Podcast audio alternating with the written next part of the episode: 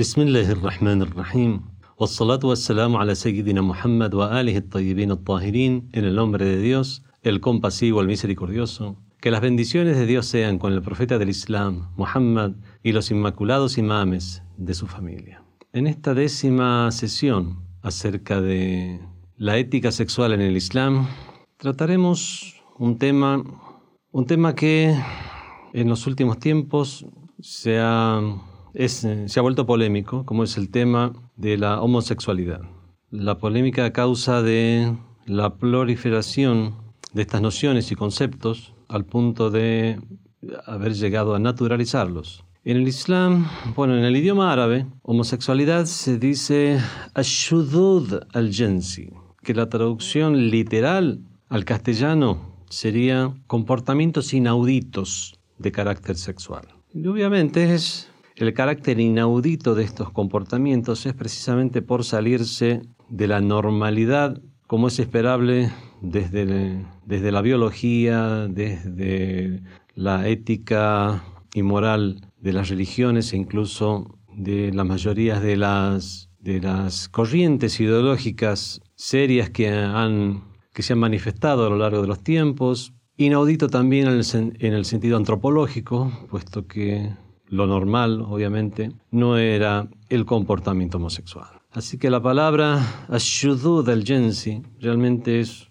en idioma árabe, es algo que realmente es muy adecuado. Comportamientos inauditos de carácter sexual. Ahora, estos, este tipo de comportamientos inauditos, ¿cómo los ve el Islam? ¿Qué, qué juicio hace de los mismos juicio moral? ¿Un juicio de carácter valorativo simplemente o un juicio ya que puede llegar a tener consecuencias jurídicas en un lugar donde se aplique la ley del Islam. Se considera en el Islam que el comportamiento natural y normal en lo que hace a la vida sexual de los seres humanos, obviamente es la heterosexualidad. No vamos a abordar el tema ahora desde el punto de vista ni antropológico ni biológico. Obviamente vamos a hablar de las orientaciones que tiene el Islam a este respecto. Y dentro de estas orientaciones sí, tal vez haga alusiones a cuestiones que pueden llegar a desarrollarse en antropología o en biología, etc. Como por ejemplo que en el Islam lo que el Islam lo que busca es el fortalecimiento de la, de la familia, el fortalecimiento de las relaciones humanas que sirvan para la perpetuación de la especie. Y a partir de aquí es que se dispone esto como una causa para rechazar el comportamiento homosexual. Esto está en palabras de los profetas y de los imames de la religión, con todos ellos sea la paz. De cualquier manera, se considera este tipo de, de actitud como contraria a la naturaleza de los seres humanos. En el Sagrado Corán se menciona esto en la siguiente ley. Dice el Sagrado Corán, أتأتون الفاحشة ما سبقكم بها من أحد من العالمين Dice Dios en el Sagrado Corán, y de cuando Lot le dijo a su pueblo, ustedes perpetráis al fahisha, el fahisha es un acto indecente, practicáis la indecencia, más con biha min ahaden min al alamin, de una forma tal que no os ha precedido nadie de, entre las gentes. Innakum lata'tuna rijala shahwatan min dunin nisa. Llegáis a los hombres con deseo, dejando de lado a las mujeres. Bal antum qaumun musrifun. Realmente sois un pueblo derrochador. La palabra derrochador aquí también tiene su exégesis, su análisis. ¿Por qué usó Dios esta palabra? En otras aleyas del Sagrado Corán, donde se refiere a este mismo tema, usa expresiones muy parecidas y termina diciendo, vos sois anto adun, sois un pueblo transgresor.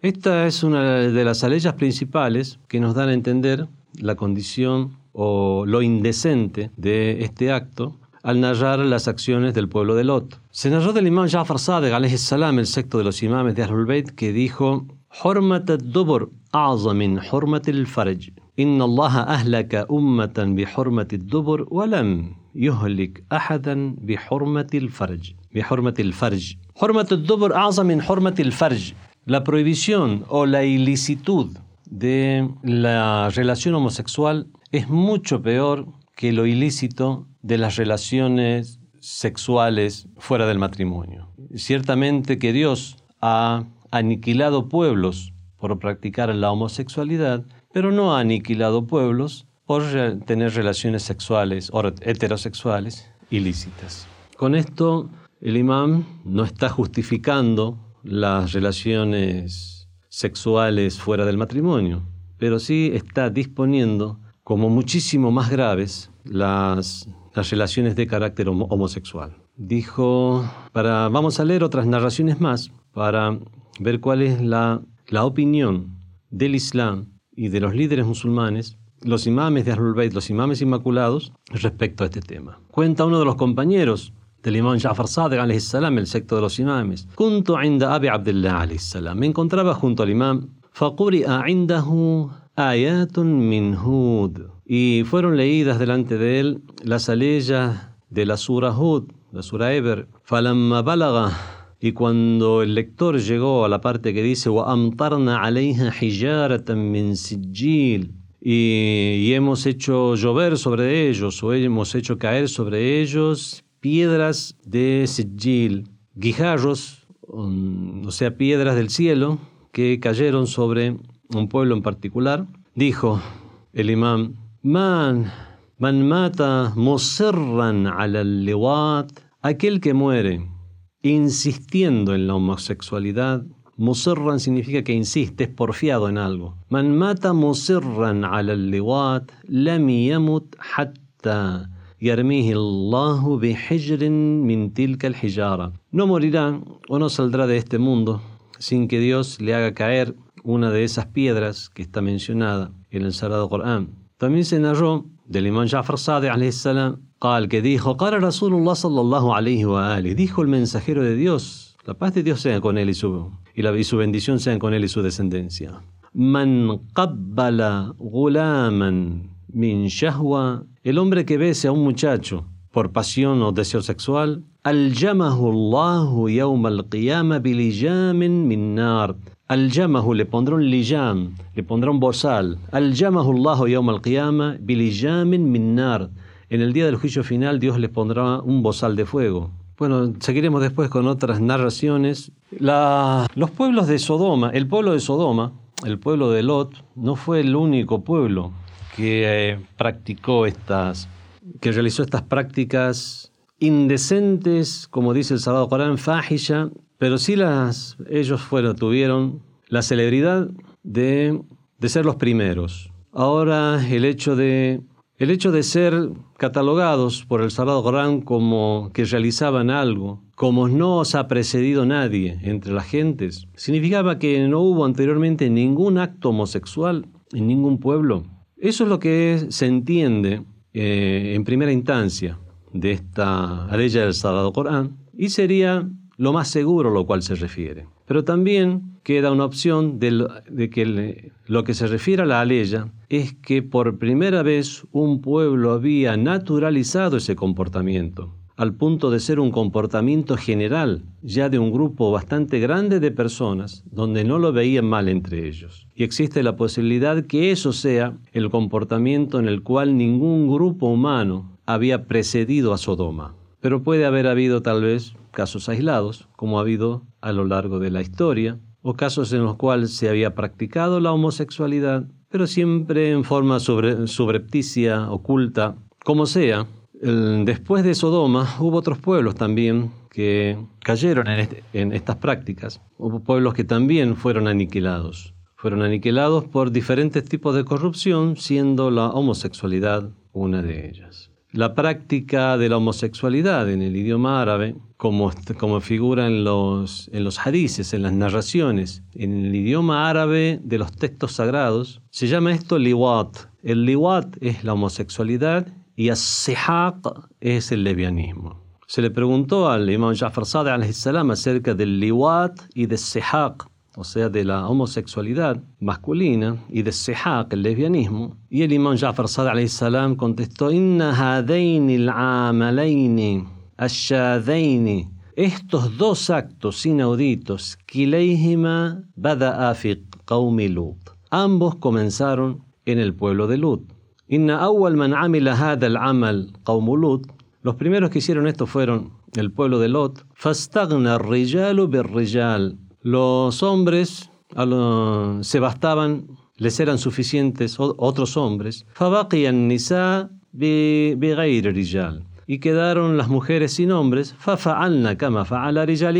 Y es por eso que finalmente hicieron lo mismo que hicieron sus hombres, que fue a buscar a alguien de su propio género. Así que vemos que esto no queda restringido únicamente a la homosexualidad masculina o liwat, sino que el tema del sihaq o el tema del lesbianismo también es algo que ha sido tratado dentro de las nociones islámicas para para reprender ese tipo de actitudes. Y respecto al levianismo propiamente dicho, dijo el imam Jafar alayhi salam, mal'unatun mal'una.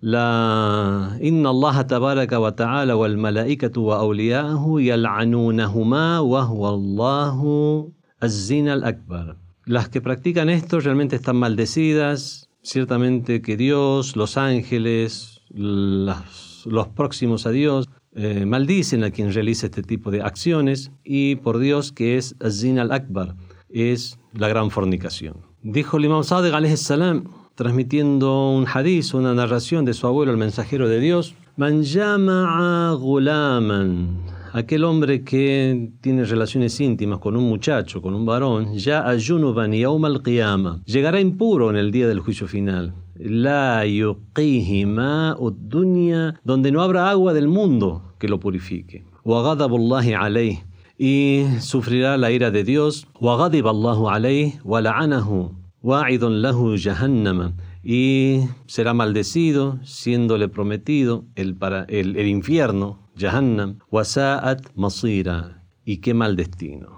Y bueno, con respecto a la, a la causa por la cual esto estaría prohibido en el Islam, se narró del imam Ali Rida salam, el octavo de los imames, donde tahrim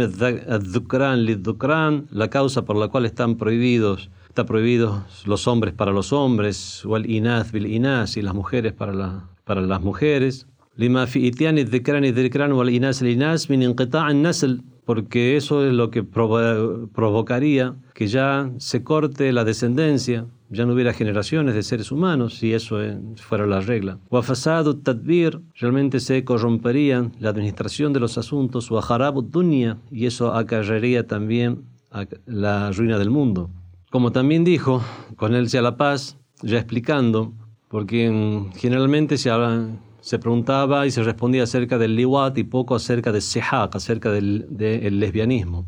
Entonces, preguntándole exactamente sobre el tema, dijo: Wa en cuanto al lesbianismo, fa innaha min ciertamente es de las rada'el, es de los comportamientos viciosos malos. Esta no es una clase, una sesión de jurisprudencia, por lo tanto no vamos a hablar cuáles serían dentro de un gobierno islámico. Cuando se establece un gobierno islámico, corren las leyes islámicas en, un, en una región o en, en, un, en una zona, y al regir las leyes islámicas hay una serie de cuestiones que cuando se consideran crímenes dentro de la ley islámica tienen que ser, tienen que ser o por lo menos existe la facultad como para juzgar respecto a eso que se considera un crimen. Ahora, cuando no existe un gobierno islámico, esto ya queda en el ámbito de la moral y en el ámbito de las regulaciones internas del individuo. Están todas las escuelas del Islam, cuatro escuelas famosas de los sunnis, como la escuela Jafari, la escuela Shia, y otras escuelas, como la escuela Zaidi, la escuela Ismaili, y otras más, tienen, son, eh, realmente convergen o coinciden en el hecho de que si esto se demuestra, este tipo de comportamiento social en una sociedad islámica, es algo que tiene una pena, una pena fija, y las penas fijas de, de este tenor en el Islam son llamadas had. Hay dos tipos de penalidades en el Islam dentro de un sistema islámico. Está el had y el ta'zir. El had son las penalidades coránicas, aquellas que tienen una pena fija y el ta'zir está más sujeto a la discrecionalidad del juez, el sistema judicial y el contexto en el cual se haya, se haya realizado un crimen. La mayoría de aquello que se considera un crimen dentro de cualquier sociedad, en el Islam es considerado un, un ta'zir. Y únicamente hay algunas cuestiones fijas que son consideradas hadd, que son consideradas penas coránicas. En cuanto al lesbianismo, lo, existe una opinión que en general, eh, en general es aplicable dentro de un gobierno islámico, cuando está instituido un gobierno islámico y siendo penado por un juez islámico, y debo aclarar esto porque no es una cuestión que cualquier musulmán por sí mismo pueda llegar a, tomarse la arbitrariedad de querer aplicar las este tipo de penas, como sucede con grupos de extremistas, y que además no hacen, no hacen uso de las, todas las herramientas que existen en el Islam, tomando simplemente lo que es violento y extremista para después mostrarlo a los demás y de esa manera hacer validar su poder a través de la violencia. Pero dentro de un sistema serio, no se considera el lesbianismo que esté incluido dentro de las penas de had, sino de ta'zir, de correctivos que nunca pueden llegar a igualar a la del had. Pero el liwat, la homosexualidad, sí, ya tiene unas penas que son diferentes según la, según la escuela y es de hacer notar que estas penas son para aquel homosexual activo como pasivo, el fa'il o el maf'ul, porque podría pensarse que el homosexual es simplemente el pasivo, aquel que juega a ser mujer, pero no, homosexual en este caso son los dos. Todo el que tiene relación con otro hombre es un, es un homosexual. No vamos a adentrarnos más en jurisprudencia, vamos a quedarnos con estos hadices que más nos hablan de la cuestión moral, que al fin y al cabo es el tema de estas sesiones, que es la ética sexual en el Islam. Dijo el mensajero de Dios, cuando cuando un hombre tiene se acerca otro hombre para tener relaciones, realmente tiembla el trono divino.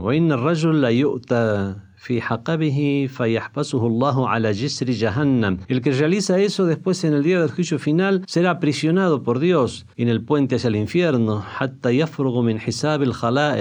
que termine el cómputo de toda la creación. Luego será ordenado que sea llevado al infierno. y será ah, objeto del castigo en cada uno de los niveles del infierno, nivel por nivel. Hasta que llegue al peor o el más bajo de todos esos niveles y nunca salga del mismo. Después hay cuestiones relacionadas a la ética y a la jurisprudencia juntas que es bueno a tener en cuenta. Bueno, esto es la opinión que tiene el Islam respecto a la homosexualidad. ¿Cuál es la opinión que tiene el Islam respecto a los homosexuales dentro de un sistema o gobierno islámico y fuera de un sistema o gobierno islámico. La noción que se tiene de los homosexuales es, la siguiente, que está prohibido siquiera llamarlos de esta manera.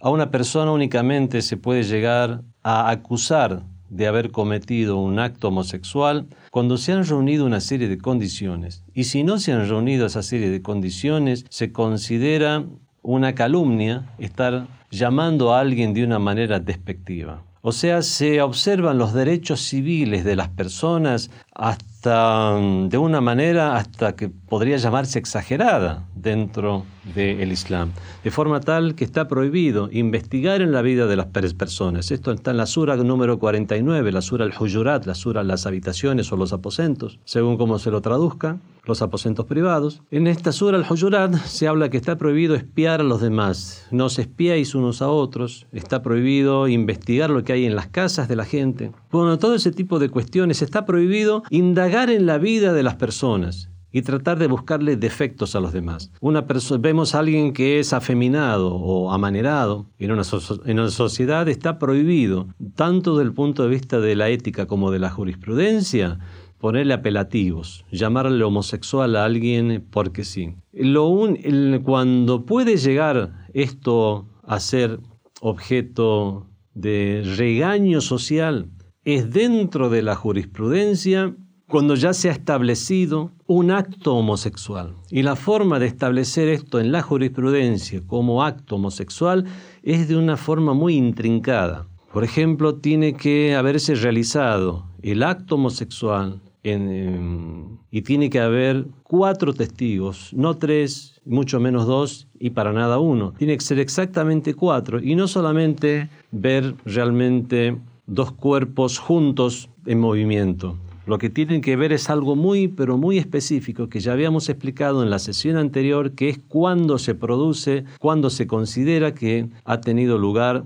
una relación sexual en el Islam, cuando es que realmente se ha producido lo que vamos a llamar el coito, que es cuando se pierde de vista el glande. Bueno, cuatro personas que realmente lleguen a ver eso tienen que estar incluso en una situación muy especial, posición muy especial, prácticamente tienen que tenderle una trampa a alguien para que realmente se cumplan esas condiciones. Y son realmente unas 26 condiciones las que tienen que llegar a cumplirse, siendo las de los testigos nada más que una. ¿Qué es lo que quiero decir con esto? Quiere decir que, que realmente existen unas leyes en el Islam, que son leyes que pueden llegar a ser duras, pero estas leyes vemos que más cumplen el papel de ser amedrentadoras en el sentido de que tan difícil que lleguen a cumplirse estas 26 condiciones y si no se cumplen, una vez llegaron tres personas a, hablar a hacer una acusación, no de homosexualidad, sino de adulterio a una pareja. Entonces llegaron tres testigos y dieron el testimonio.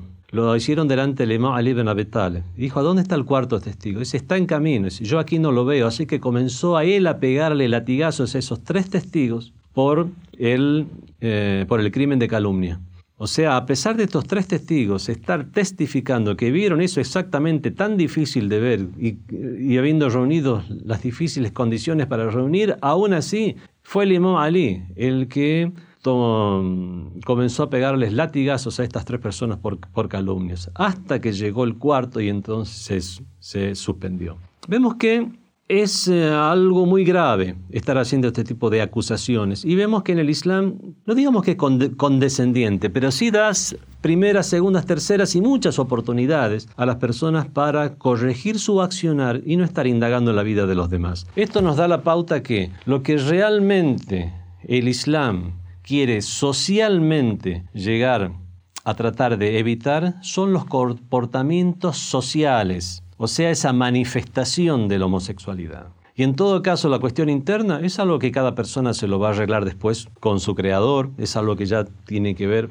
con el fuero interno, y eso nos lo marcan muy directamente todas esas consejos, orientaciones, advertencias y que hay en el Islam acerca de estar averiguando sobre la vida de los demás, poniendo motes eh, a los demás y únicamente cuando ya hay alguna cuestión, un comportamiento tan abierto como el que acabo de mencionar, que es que ya se ocupa del tema y ya se ocupa del tema de una forma, de una forma severa. Así que en general debemos tener en cuenta esto que nos sirva como inspiración si bien la legislación islámica es algo que no se aplica prácticamente, en la mayoría de los países musulmanes no, no se aplica. Hay dos o tres países en el mundo que dicen tener una, una ley islámica. Los demás, la mayoría de los países árabes, por ejemplo, tienen leyes seculares. Por lo tanto, incluso allí no se aplican ni el had, ni el ta'zir, ni los correctivos, ni las penas coránicas, ni todo esto de los cuales hemos estado hablando hoy en lo que se refiere a jurisprudencia. Pero sí nos sirve,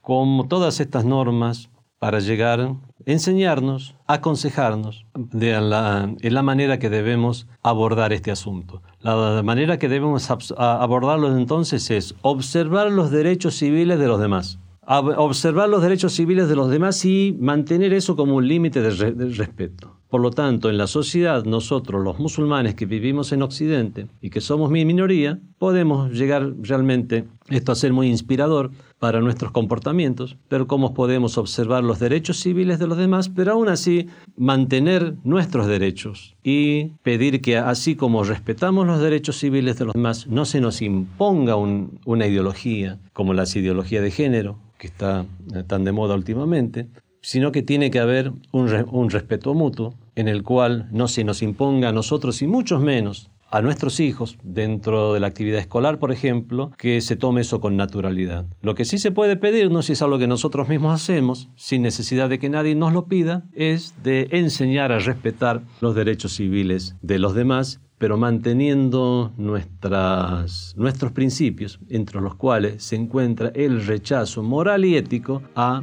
las actitudes y comportamientos homosexuales. Wassalamu alaikum wa rahmatullahi wa barakatuh. Fátima TV, saberes que iluminan el alma. Síguenos en youtube.com slash Fátima TV ES o en nuestro sitio web fatimatv.es.